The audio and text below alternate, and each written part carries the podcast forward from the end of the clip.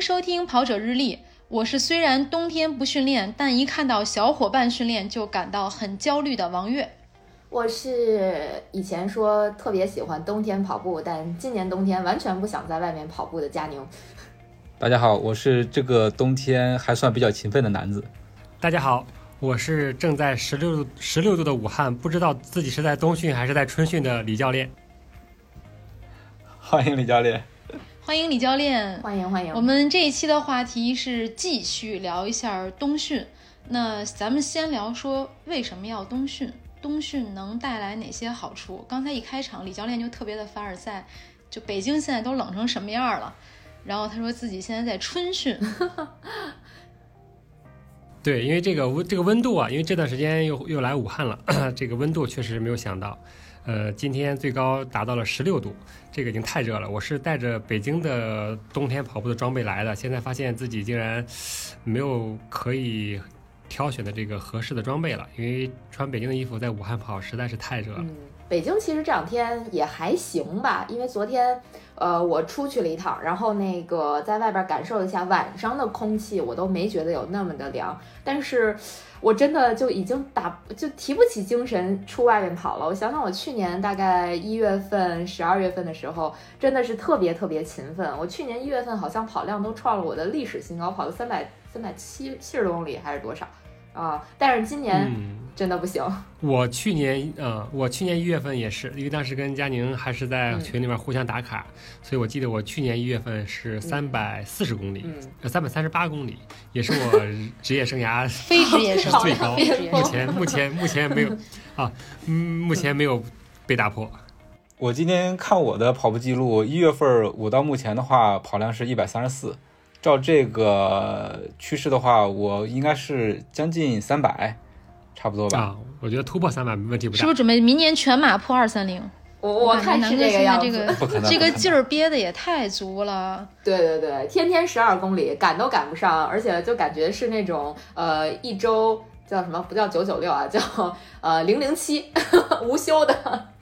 嗯，主要是今天咱们讲冬训嘛，但是我这个冬训虽然说是在冬天里训练，但是不是严格意义上的冬训。人家说严格意义上的冬训应该是在户外跑，对吧？但是我讨了个巧，就是说，呃，因为公司离着健身房比较近，所以每天中午去打个卡什么的，嗯，所以跑量能累积一些。是因为中午媳妇儿不管吗？又被 Q 到，也管不着啊，太远了。实际上，我我觉得这个冬训啊，其实它跟，呃，天气还不是说特别的这个相关。你像南子说的是在健身房冬训，其实我一八年的冬天也是在公司附近的健身房，中午利用中午休息时间去跑的。嗯，我们在北方那肯定是冬天是特别寒冷，但是在很多那我们国家很多其他地方，比如说南方那些城市，它冬天也也也只有就最多最冷也就是十十几度吧。严格意义上来说，就跟北京北京的春天一样，所以说我觉得冬训其实它更像是一个在这个没有什么比赛的这个比赛打扰的这这这这几个月，安安静静的这个执行自己的跑步计划。我觉得和室内室外呃寒冷温暖其实影相关度不是特别特别大。对对对，有道理。一个备赛周期不会被比赛打乱训练的节奏，是吧？对，我觉得是的，因为相比夏天，因为夏天大家知道，虽然那个最炎热的六七八月份比赛相对较少，但是其实还是有的，包括很多这个越野赛，是吧？在比如比如张家口啊，或者是说这个夏天相对凉爽的地方还是有有的，但是在一二三月份这这个十二月、一月、三月、二月、三月份这几个月时间，比赛相对还是少，特别像今年很多，因为也也是因为疫情的原因，很多比赛可能，比如像像像下马，就是。准备办又取消了，所以说这段时间可能真的有很基本上是没有比赛的，所以说这段时间相对来说比较长、比较充足，是有利于就是执行一个比较完整的一个训练计划。其实你要是说以我的理解，你要说冬训意义格外大吗？我觉得它和夏训也差不太多，就是它只要你执行一个完整的周期，你都会取得很大的意义。我们之所以叫做冬训，那就是说在冬天这个季节，在相对比赛打扰比较少的情况下。然后静下心来泡完这么呃几周或者几个月的时间，我觉得是，我觉得我是这么理解这个冬训的。其实，在这块儿我真的还有点想说一个丧气话，我不知道你们最近有没有那种感觉，就觉得这个去年冬天又要重新来一遍的那那种错觉，就是啊，真真的是就是我有这个呃尤其是我今天去菜市场，发现菜市场又恢复了去年大概三三月份吧的那种呃紧张的气氛，然后呃怎么说呢，整整体的形势看起来又严峻了起来。就我觉得对于不少跑者来讲，明年的春天是不是还有比赛？其实我觉得大家都挺着急的想知道的。这个有可能这个冬训的周期会更长，嗯因为开春之后不一定有比赛，对，对，所以说我觉得，踏实训练。对我觉得作为我们业余选手来说，就是不管三月份开春之后有没有比赛，其实真的可以利用这段时间静下心来，把自己的这个跑跑量啊，包括强度，包括这个科学合理性，再进一步提升提升。因为就像去年一样，大家可能很多人一年都没有比赛，到年底了才开始逐渐跑个一两场，都取得了不错的成绩。也就是说，比赛少反而不是不一定未未必是一件坏事，但是你只要静下心来，这憋个的，啊，你只要静下能够静下心来，利用这段时间好好提高一下。嗯即便是明年三三月份没有比赛，但是到夏天或者再到今年的这个秋天，或者是再再晚一点到十一月份，你还是有会迎来大概率会迎来比赛的。到那个时候，你可能不只是经历了一个完整的冬训，你可能连一个完整的这个夏天也也经历过了。所以说那个时候你可能进步的空间会更更大一些。大家不能因为可能预预预测明年春天没有比赛而放弃这个训练，那你真的就是我觉得是亏大了。所以有没有嗯一种就是带着记忆又重启二零二零年的感觉，就好像又按了一个重启键，只不过我们装有上一年的记忆和经验。哎呀但愿别，就是真的是但愿别。对，首先是但愿但愿别别这样，再就是我我可能和佳我可能感受没有没有佳宁那么深，因为我去年 一二三四五月份是在美国度过，的对那个时候那个美国的疫情比国内可是要严重多了，我那个时候跑步真是提心吊胆。啊你不在山里跑吗？那时候 对，后来因为加州也是出台了这个叫居家令吧，就是建议大家没有必要就不要出去瞎晃悠，所以那个时候我就很少去那个公去公园了。虽然公园基本没有人，我就很但是我还是很基本上基本上就很少去了。所以那个时候其实也是也是反正还但是还最终还是坚持下来，虽然跑量大幅减少吧，但是后来还是没有基本没有中断。嗯但是不管怎么样，嗯二零二一年一定会比二零二零年更好。那我们接着往下就说一下，那冬训我这个计划应该怎么制定呢？对，呃，我们不说职业选手，因为职业选手有一套完整的这个体系，因为他们可能有专业的团队，包括他们可能大概率是以呃比赛为目标的。比如说明年呃春天有应该是有这个奥运选拔赛吧，就是在应该是在徐州、嗯徐州马拉松，对吧？嗯他们像国家队的这些选手，或者说呃在在去年取得很很大成绩上突破的选手，可能就是以这个比赛为目标了，就是他们可能围绕这个，就是围绕这个拿到东京奥运会的这个参赛资格，或者是达标奥运会的这个资格线去努力。他们这是最顶最顶级的这一波人是可能是这么干的。那像我们业余选手呢，我个人建议，虽然我们在成绩上、训练上，包括其他条件方方面面都比不上职业选手，但是我们可以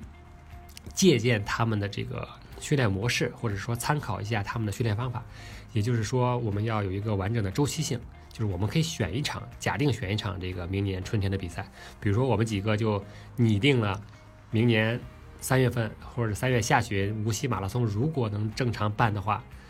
我们就是以明年春天的这个无锡马拉松为一个目标，就我们几个人就制定了一个十四周吧，我印象中是根据当然根根据每个人这个起始的时间不同，进行一个十四周周到十七周的这样一个计划。我觉得，嗯、以我的经验，虽然成绩也一般吧，但是我觉得如果是完整的执行一个周期，然后把这个周期的计划细化到周的话，对于我们业余选手来说，像比如说跑进三三零的选手想进一步提升，跑到三幺零，呃三幺零以内的选手想进一步想突破想破三，我觉得都是大概率可以实现的。嗯，嗯这个跨度还是蛮长的，呃，一共十四周的一个跨度。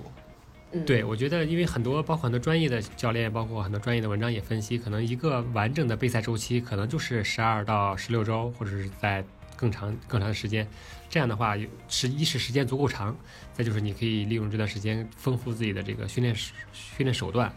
能够相对来说能够大幅度的提高自己的成绩吧。那我们在冬训有哪些注意事项？比如我们可以从装备啊、时间啊、强度啊来分别跟大家聊一聊。嗯，装就这个，我们待会儿我们几个人可以分别谈谈自己的这个先那个体验或者说经验。呃，因为我们是业余选手嘛，是吧？大部分人是首先是要照顾到工作、生活，包括家庭、孩子等等等等，然后跑步只是我们众多选项中的一个，对吧？而且是我觉得排位的话，可能排在比较靠后的位置，也就是说前面的事儿都安排妥当之后，才会抽时间来进行训练。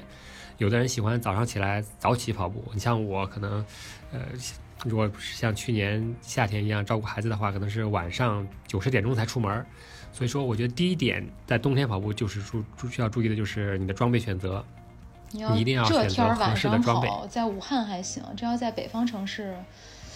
我之前冬天也是在晚上出去跑，其实我哎就是想说这个装备特别装备特别嗯重要，嗯就是对，你如果选择好合适的装备，然后在跑前做好充分的热身，你跑起来真的是不会太冷的。对嗯，还会出汗我觉得我觉得是没有问题的。然后跑后呢，嗯赶紧回家，就是你也别在室外拉伸了，你回家先换换换一个干净的衣服，然后再拉拉伸，然后再冲一个热水澡。这样的话，既我觉得既有利于睡眠，也不会感冒生病。我觉得就是第一点我，我想提醒的就是选择合适的装备。这装备呢，可以大家分头聊一聊，因为我觉得每个人选择不同嘛。但是我觉得以前以以，比如说上周应该是北京最冷的时候吧，零下最，有一天我记记得我有一天中午出去跑，也温度也是零下十二度左右，呃不不止十二度，零下十四度左右。那我也是裤子只穿一件，就是然后上衣呢就是一个贴身层，然后一个防风外套，再加再加一个小马甲，就是上面上身是三层，下身是一层，然后戴个帽子手套也就 OK 了。所以说你说如果选择好正确的装备的话，呃，在北京这样的算是比较寒冷的天气里，也是完全可以应付的。我不知道佳宁和南子是怎么选择，因为南子是在健身房嘛，你可能还是短裤背心儿。嗯、佳宁，我去年冬天跟他经常下班之后在工体外边围着工体跑，我觉得佳宁穿的就比我少。我可能抗冻，佳宁比较对我。脂肪层比较厚，所以 没有那么冷。呃，但是但是真的去年跑的比较多，所以去年的话，呃，还是置办了些冬天跑步的衣服，但主要应该就是跑步的有跑步的羽绒，还有跑步的棉服，然后也会有一些比较厚的贴身层。呃，去年应该是没有穿马甲，然后今年呢买了一个小马甲穿了一下，觉得也还也还挺舒服的。呃，然后我一般就是冬天，呃，下半身穿的可能跟李教练差不多，但是我可能天气比较冷、温度比较低的时候，我会选择穿一些加厚的或者加绒的那个运动裤。呃，不过这个有一个问题，就是，呃，如果穿稍微厚一点的下半身的服装的话，就是如果你跑的比较多、汗比较多的话，它会往下坠。这个上周跟跟南哥去跑防火道，就是这个这个效果非常明显，因为我穿那裤子就挺厚的，然后跑完三十之后，呃，大概跑到剩下两三公里的时候，我也一直在提裤子，因为它挺重的，一直在下坠。那可能是，那可能我觉得是，可排排汗透气性稍微啊对差一点儿排汗稍差但是确实是，就是冬嗯天你可能跑一个三十公里，确实是也有点多了，就呃相对来讲啊、嗯啊。然后呢，那个嗯上半身我基本上我觉得就是一个贴身层，外面穿一个马甲或者穿一个防风都可以，主要是看当时户外的天气吧。如果说户外风比较大，那穿一个防风是非常必要的，因为那个风大吹的你那种寒风刺骨的，你根本连起跑都很难受，就更别说你跑个十几二十公里了啊。然后我一般对我一般冬天还会戴个帽子，就是我会戴那种呃。嗯，冬天一定要，戴帽子。就是跑步那种毛线帽啊，或者是就是羊毛或者羊，就应该是羊毛的帽子吧。对，呃，那样因为的话，因为人体，嗯，因为人体绝大多数的热量是通过头来这个散散散散发的，对对所以说保对。保嗯。那个头部保暖显得格外重要。对，而且主要是我有时候还会觉得特别冻耳朵，我还得把耳朵护住。啊、嗯，然后所以选择戴那种、那种呃冬天戴的那种帽子，应该因为我看身边有不少朋友他还会戴那种咱们平时戴的那种全顶的帽子，就夏天可能戴空顶，啊，那个不行对，然，后那个冬天可能会太薄了，而且戴主要是主要是照不到耳朵。呃，对对对，我觉得耳朵还是需要保护一下的。然后另外就是手套什么的也会戴着，然后手套可能跑得多了、热了，有可能会摘了拿在手里。嗯，这一般是我户外跑步的一些装备，然后包括其实鞋什么的，呃，之前也有朋友推荐说可以买一些加绒的跑步鞋，比如说呃，就 Nike 有有一款应该是叫呃。具体的我也忘了啊，应该是也是飞马系列的，然后它就是冬季跑步哦，应该它叫呃什么 Shield，对 Shield 飞马三三六 Shield，我买了一双那个，然后那个我穿着跑了一次，我就打算把它放在那儿。如果我哪天回回我老家去跑步，零下二十度，我再穿它，因为太热了，根本穿，不住。因为我觉得嗯，鞋子是真的，这个我都是夏天穿什么，冬天也穿什么，我觉得区别不大。嗯因为你跑起来脚其实是在发热的。其实我我我还我和佳宁唯一不同的地方就是我手特别冷，佳宁甚至跑一跑之后还会手出汗，还会把手套摘掉。对，我的手是一直特别冷，然后特当温度在十几度的时候，我会我一会一把一直把这个手缩在袖子里，然后也不拿出来，也也也不看也不看表了，就是根据自己的体感跑，因为实在是太冷了，我的手特别冷。哦，所以你戴那手套有多厚呢，李教练？戴一个呃就是高山，嗯，就是我其实我手套买过好多种啊，就是滑雪的各种乱七八糟的。那因为我们跑步也不能不能戴太厚的，对吧？嗯显得这个都有点影响太厚的出汗摆臂。，我戴过羽绒手套跑步，那跑一会儿那手对，那个那个有点有点没必要了，嗯对对，手太大了，那就显得有点不有点不协调。所以说我就是正常你还这么在意外表吗？你冬天出去跑步，有人会 看吗？贸协会的，这大家难道不都是注意防风吗？嗯，手套特别大，就显得你 挺挺挺，我觉得挺挺别扭的。所以说我的 我我一般就是冷的话，就把手缩在袖子里，这样就能减宁愿冻着自。己缩在袖子里，也不愿意戴一双厚手套，就怕显得不协调。而且我选择的这个就是贴身层保暖内衣的这个上上身的这个袖子特别长，我觉得这一点特别好，就是你可以把袖就为了子再往手那拉一拉，嗯，对，缩进去，然后再把手套一套，哦相当于你手手上就有两层保暖，所以说这活该样是非常。你手冷，你你都不敢戴一厚手套。哈哈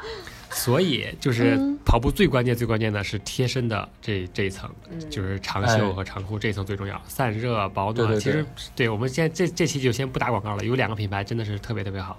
两个 品牌还好，还不算其打广告。实其实可对可以推嗯荐一下，就我觉得大家还是有冬季装备囤积的需求。嗯，第一个我一七年就买了，穿到现在已经穿了这是四快四年了吧？一七年冬天快四年了，就是叫奥德鲁，但是这个品牌很遗憾，它从中国撤柜了。嗯，对，啊叫奥迪乐，对，它是也是北欧的一个品牌吧，它从中国撤柜了。然后它的我现在穿的它这个系列呢叫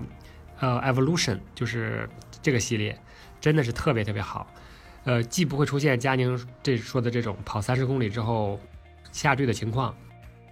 然后它保暖效果也特别好，在北京扛到零下十五度没有任何问题。行了，这就过了，这在国内买不了。咱们推荐一个国内能买得到的。另外一个买得着的另另外一款呢叫 Craft，就是它中文翻译过来叫、嗯这个有旗舰店夸夫特也对对对，就有旗舰店。然后呢，我买了，我是去年吧，去年还是前年买了一套它的红标系列，这个还挺贵，这个要一千一百多了，一一千二了应该是，就是一身儿。它这个保暖功能呢和这个奥德鲁差不多，然后它标称是可以扛到零下二十度，就是它的红标系列，就是抗寒抗寒级别指数最高的一个系列叫红标。它当然往下还有绿标和什么什么标，就是反正好像根据不同的温度嗯有不同的颜色的标包识。括呃不同的运动，它有不同这个也不错的这个适应的这个标，对，是的，因为我们选择这个哦红标呢，就是它最适合的是其实是滑雪，嗯就是它能扛零下二十度嘛，可能更适合滑雪。但是我穿了这两年嗯两个冬天，它跑步也是没有任何问题的，呃，所以说嗯这这个贴身层是最关键的。然后照嗯，就我觉得这个是选只要选到这一层，你外边不管是套套这个外套还是套马甲，那都是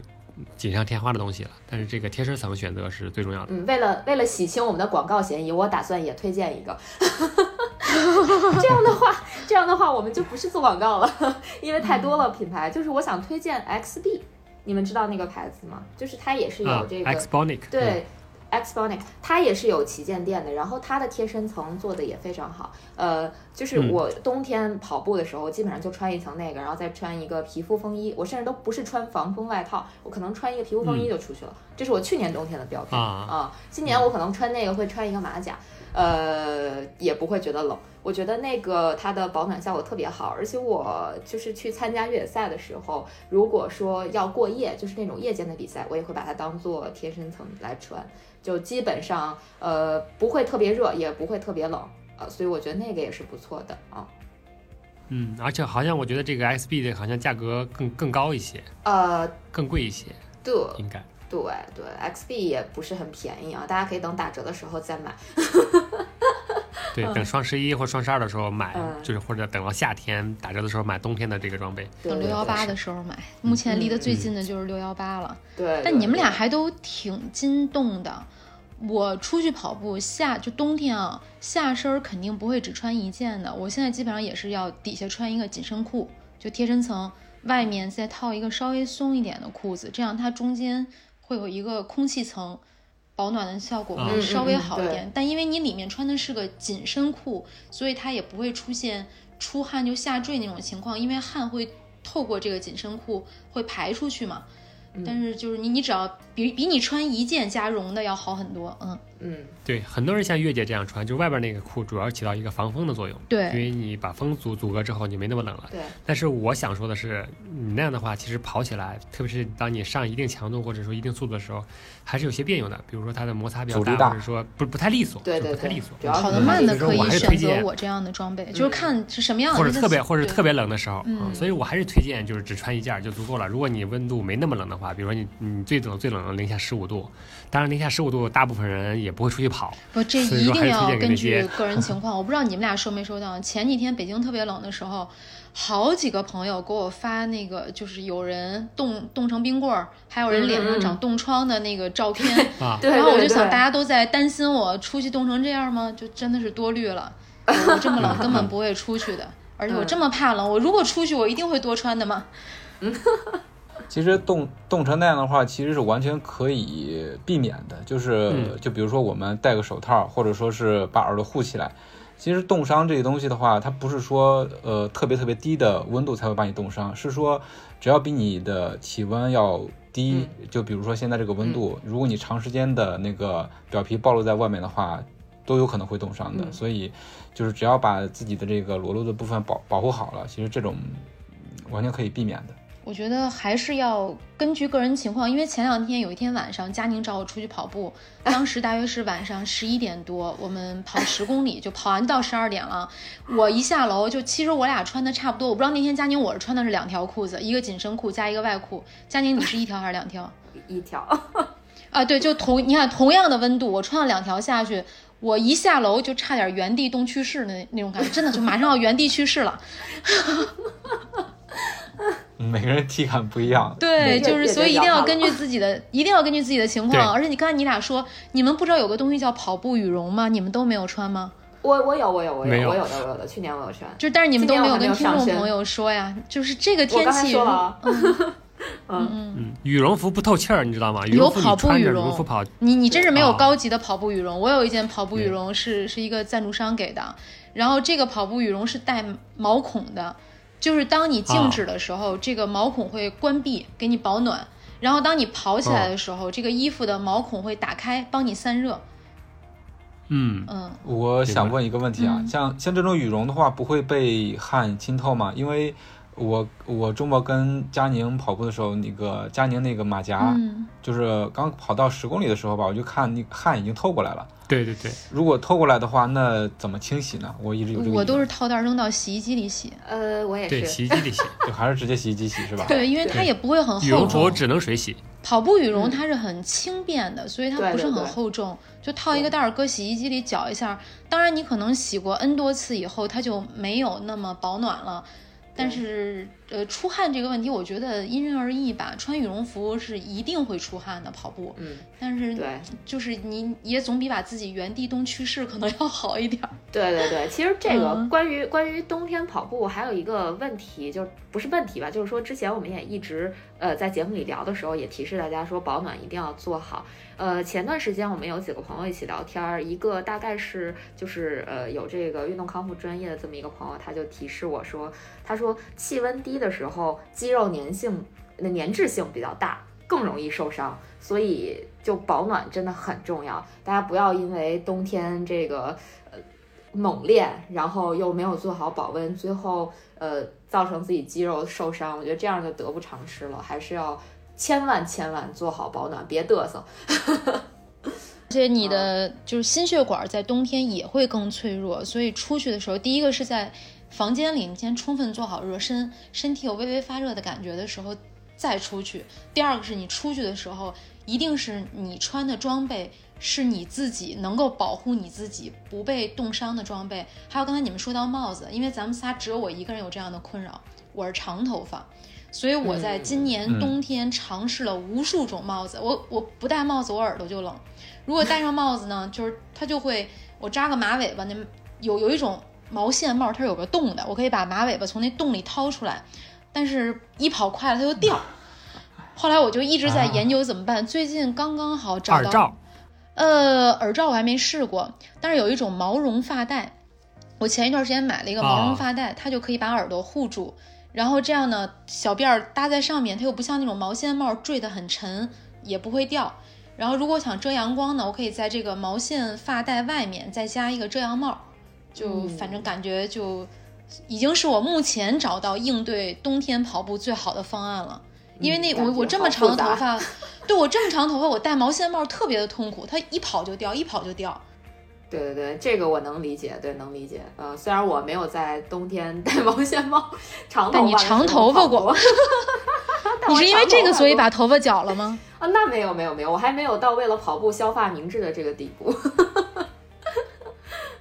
那我们就装备先说到这儿吧。装备其实大家肯定，如果是成熟跑者的话，他肯定是已经找到自己有自己的办法这个装备，就或者有自己的办法。以上仅供嗯参考。等对仅供参考。对对对嗯，那我们就接着聊一聊这个计划。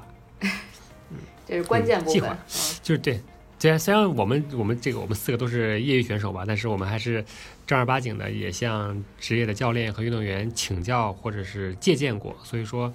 嗯、我个人觉得呢，嗯、我们业余选手还是应该在这样一个比较漫长的周期里边，按照周期和计划来准备一场比赛。这样的话，就是你的训练效率，或者是说跑步效率，或者是说进步可能会更大一些。嗯，其实我初我初次尝到这个周期性和计划性的强强度，就是在一九年和二零年，就是当时准备北京马拉松想破三和这个今年的上马想破三的时候，那个这两年的这个冬天和夏天，我其实都是按照周期来进行的。所以我觉得，如果按照一个完整的周期，比如说我们群里边我们这四个人十四周或者是说十六周的一个计划的话，嗯，可能会更好的助帮助你达成目标。比如说，我跟我我给佳宁、楠子和月姐初步拟定的这个计划，就是我们以明年三呃以今年三月份的无锡马拉松如果办的话为目标，设定一个十四周的这样一个计划，然后又把这十四周的计划呢分成三个阶段，就是我们的第一个周期就是基础期，然后这个基础期呢，我们可能就是呃四四到五周时间，以有氧跑为主，以有氧跑为主来提高自己的有氧耐力。嗯，这个时候这个地方，我想我想额外补充一句，就是大家很很多人觉得这个冬天要多跑低心率的有氧，就当然这个这个是正确的，这个这个想法是正确的，就是把心率控制好，然后来增增强跑步时间和跑步距离。但是我觉得，即便是在基础期，呃，我们在进行就是有氧训练的时候，也不能完全放弃强度。我个人是这样觉得的，就是比如说我跟佳宁和楠子说，在跑步，比如说跑轻松跑十公里的最后一两公里，可能会建议把这个速度提一提，提到你自己的这个马拉松配速，或者是说十公里配速啊，以此来刺激一下自己的心肺，然后同时还要让自己能够清楚地感知到跑快是什么样一个节奏，因为你想达成一个未来比赛的目标，其实你本质上是要提高你的比赛配速的，速对吧？嗯，对对对，嗯如果你一直是低心率跑，你可能就就懒惰了，或者说你的身体就形成一个习惯了，你就不知道如何去跑快了，或者说你已经对这个跑快失去一定的这个感知了。低嗯第一个周期？就是，嗯，反正我目前建议的大家都是在一百一百，肯定是在一百五以内了，最好是一百五以内了。然后我我也看了很多专业教练，包括运动员分析的，他们可能地心率可能就在可能更低一些，比如说一百四到一百五之一百四到一百四十五之间，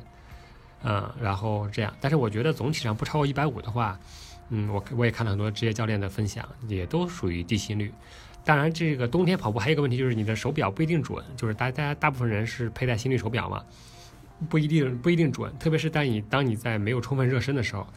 你你的你的这个光光电手表对皮肤的这个微表层的这个血流的感知不是特别准确，这个时候心率可能会偏低或者偏高，这个时候我们就要以自己的体感为为主了。就是我觉得我可以一边走一边说话，或者是没有明显的这个疲惫的感觉，或者是能感觉到自己心跳，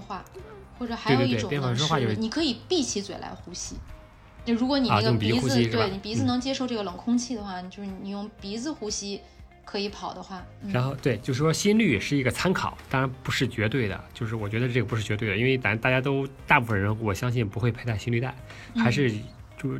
基本上是以仰仗依依赖于这个心率手表的这个监测嘛。所以说，我觉得这个数据心率数据作为一个参考吧。嗯，这是第一阶段，就是我觉得百分之你可能百分之七十到百分之八十以上的跑量，呃的的跑步方式都是以这个有氧为主，但是。别忘了，你还有百分之二十或者百分之三十是要上点强度的。嗯，我一方面是给男子和佳宁建议的是，最后一最后轻松跑的最后一两公里，就是提一提速。再就是每周我还是建议大家跑一次这个就是递增的一个加速跑。比如说你开始的时候从第一公里，比如说你假设五分半开始慢慢跑热身，然后每公里比前一公里提高提高五秒钟到十秒钟，这样逐步的一个加速。其实每公里可以往上提高二十秒。那你十公里下来就是两百秒，两百秒就是一一分，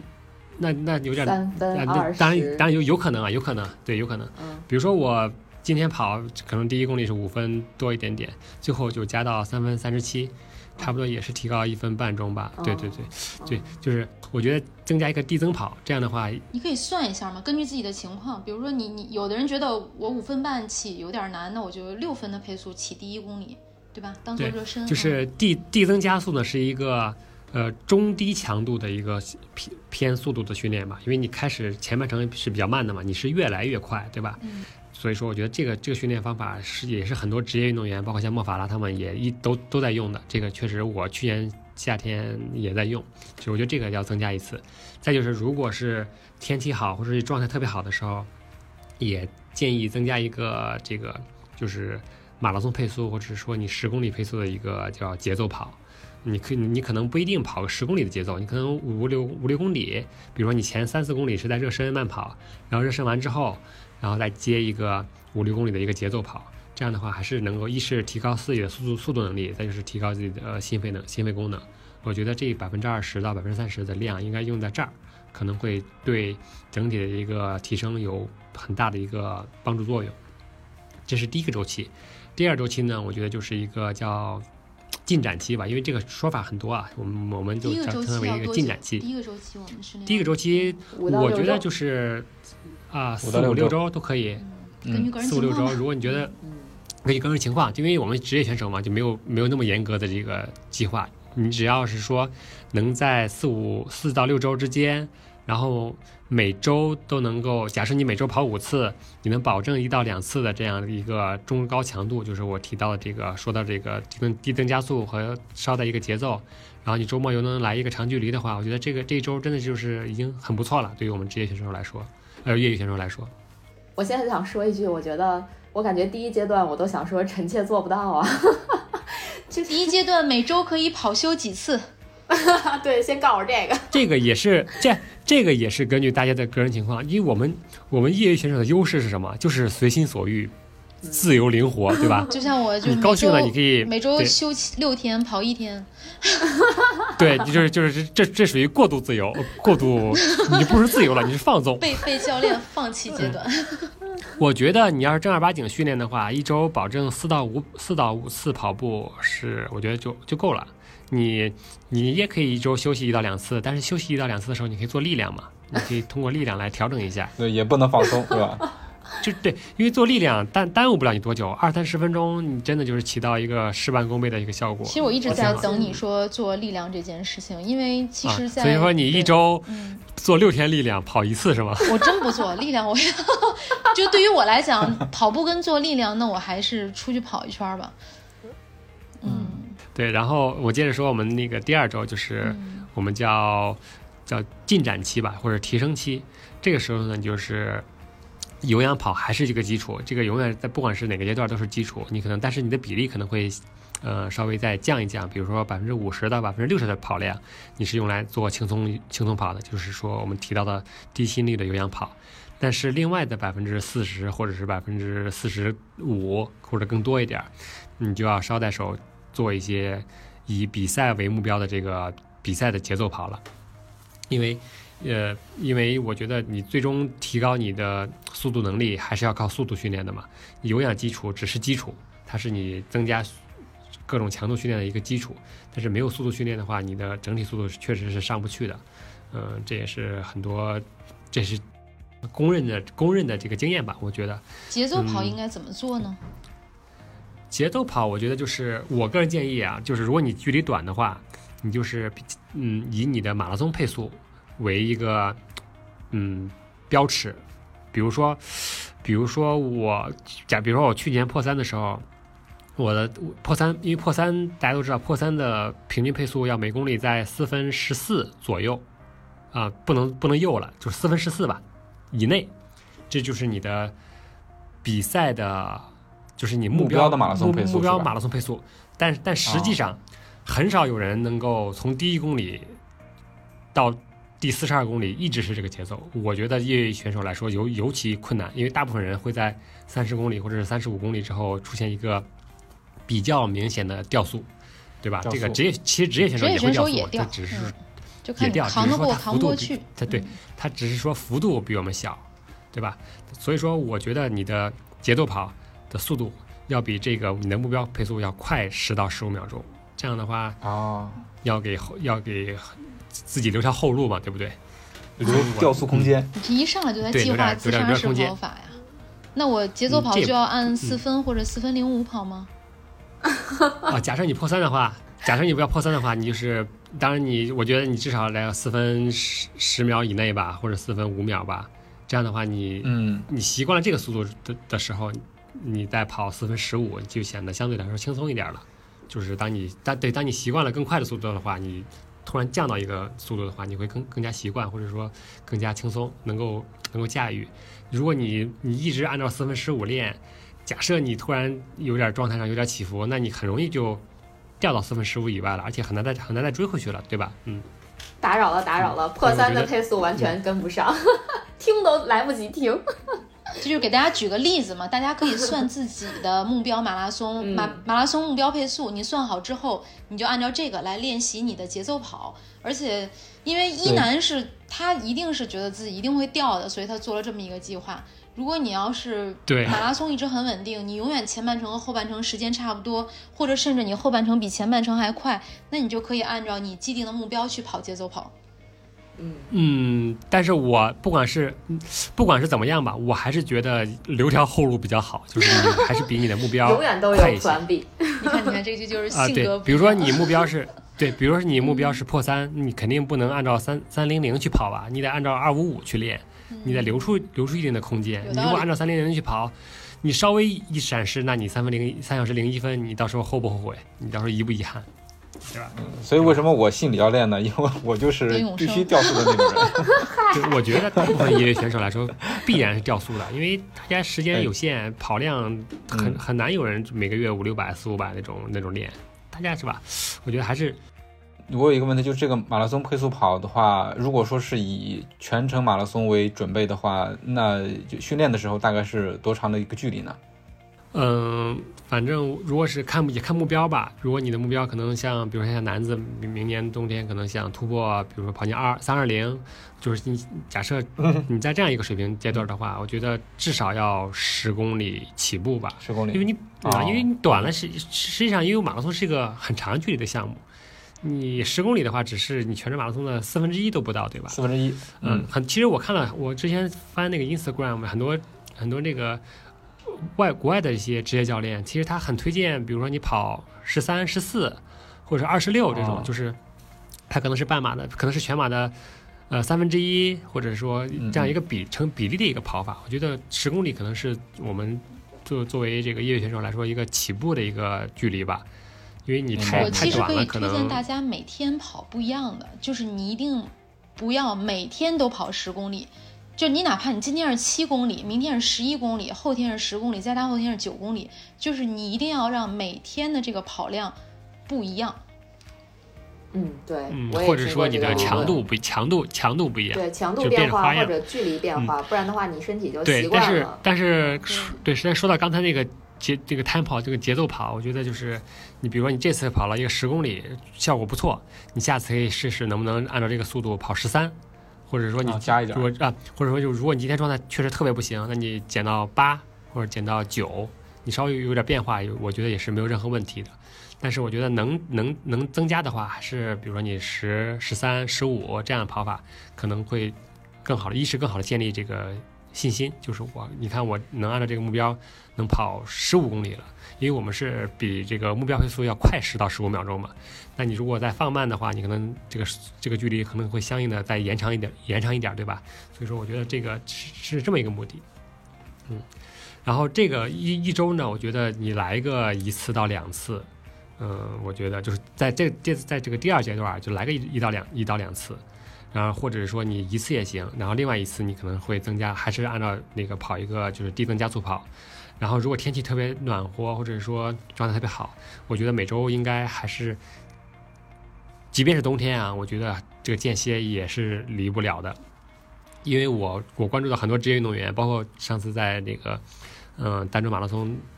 拿到全程冠军的孙晓阳，他们在贵州，我看那个跑道上都是有有积雪有冰，他们还是会练间歇的，有职业选手啊还是会练间歇的，因为间歇跑是提高速度能力最有效、最直接的方法。嗯，可以说有有可以可以加个之一吧，但是它是效果最明显的。所以说，即便是在冬天，这个也如果想很快、很更有效的提高自己的速度能力的话，我觉得间歇必不可少。嗯，你如果是在第二阶段，如果天气特别不好或者特别冷，你可以两周一次，但是我觉得应该还是还是得做。根据情况量量力而行。根据因为你刚才说小杨他毕竟就是现在不干别的事儿，只跑步了嘛，对吧？这个情况还是有所不同啊。就是这个这个建议啊，嗯建议啊，比如说这个像男子要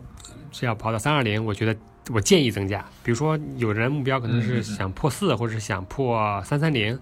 那就是有能力就就做，没有能力那就好好还是扎扎实实把自己的有氧基础打牢，更靠谱一些。因为间歇确实是需要有一定的基础的业余选手才建议增加的，因为它速度比较快嘛，可能遇涉及到身体的各方面，比如说力量啊各方面比较多。如果你乍乍一乍一来就开始干这个猛干的话，容易容易受伤。对，受伤就得不偿失了。嗯，对根据情况、个人情况做一个评估。对，而且对，而且能能，而且你能力如果达不到，你可能每组的速度不稳定，其实那那样的话效果就不太好，因为间歇，嗯，呃，它的核核心还是每组之间的配速要相对稳定嘛，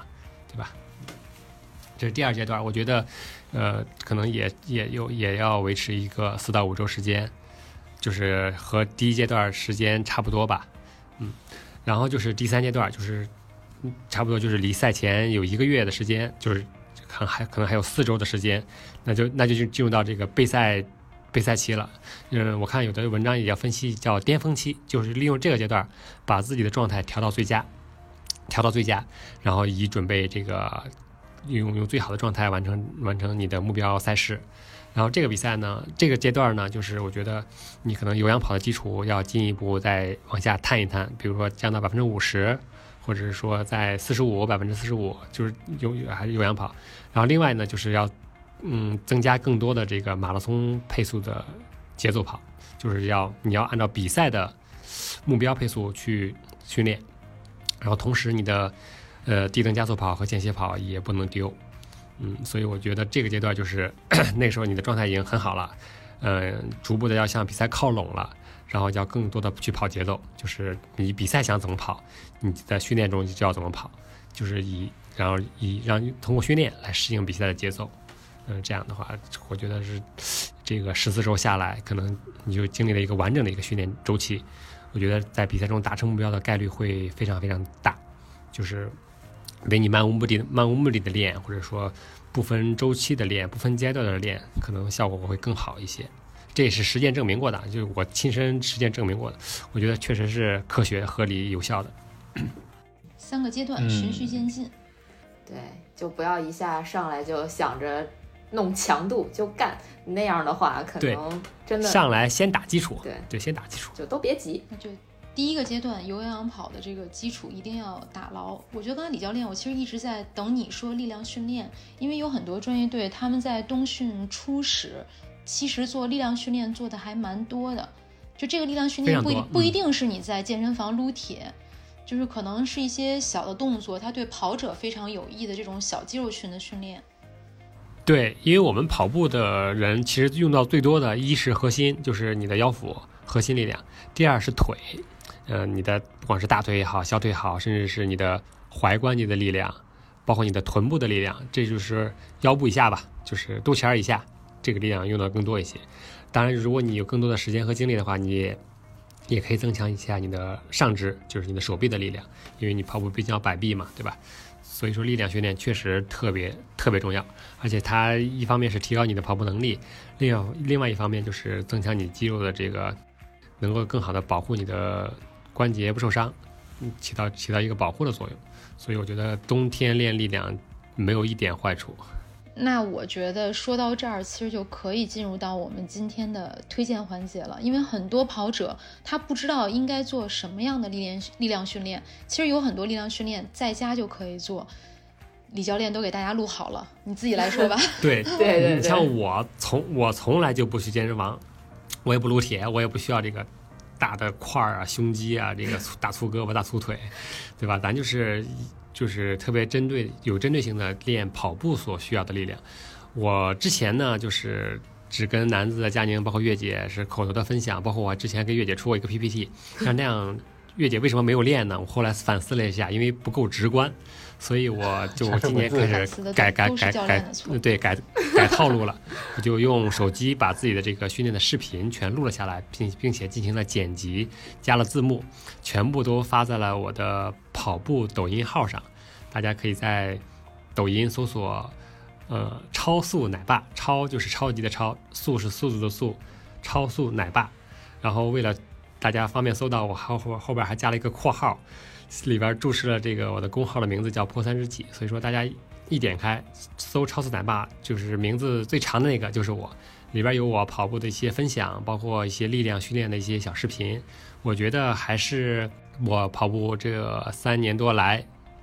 嗯，还是有效的。就我来说吧，你自己说，这不有点王婆卖瓜吗？嗯，我觉得还是挺有意思的。对，我觉得就是一男，因为毕竟也是体育口的编辑出身嘛，所以我觉得一楠剪的这些小视频还真的是挺有意思的，而且非常有用，很实用。他这些动作又不是很难，但是又是特别针对跑者的。包括破三日记这个公号，我觉得大家也可以关注一下，就看你的习惯了，是喜就是喜欢看公号还是喜欢看抖音，就大家可以去搜索关注一下。嗯，当然也可以关注我们的节目，因为我们也会定期的邀请李教练来跟我们做分享。宝藏李教练，那今天的节目就到这里了，感谢大家的收听。如果你觉得有料有趣，赶快订阅我们的节目，同时推荐搜索关注“跑者日历”微信公众号、服务号以及小程序，更多精彩内容等你发现。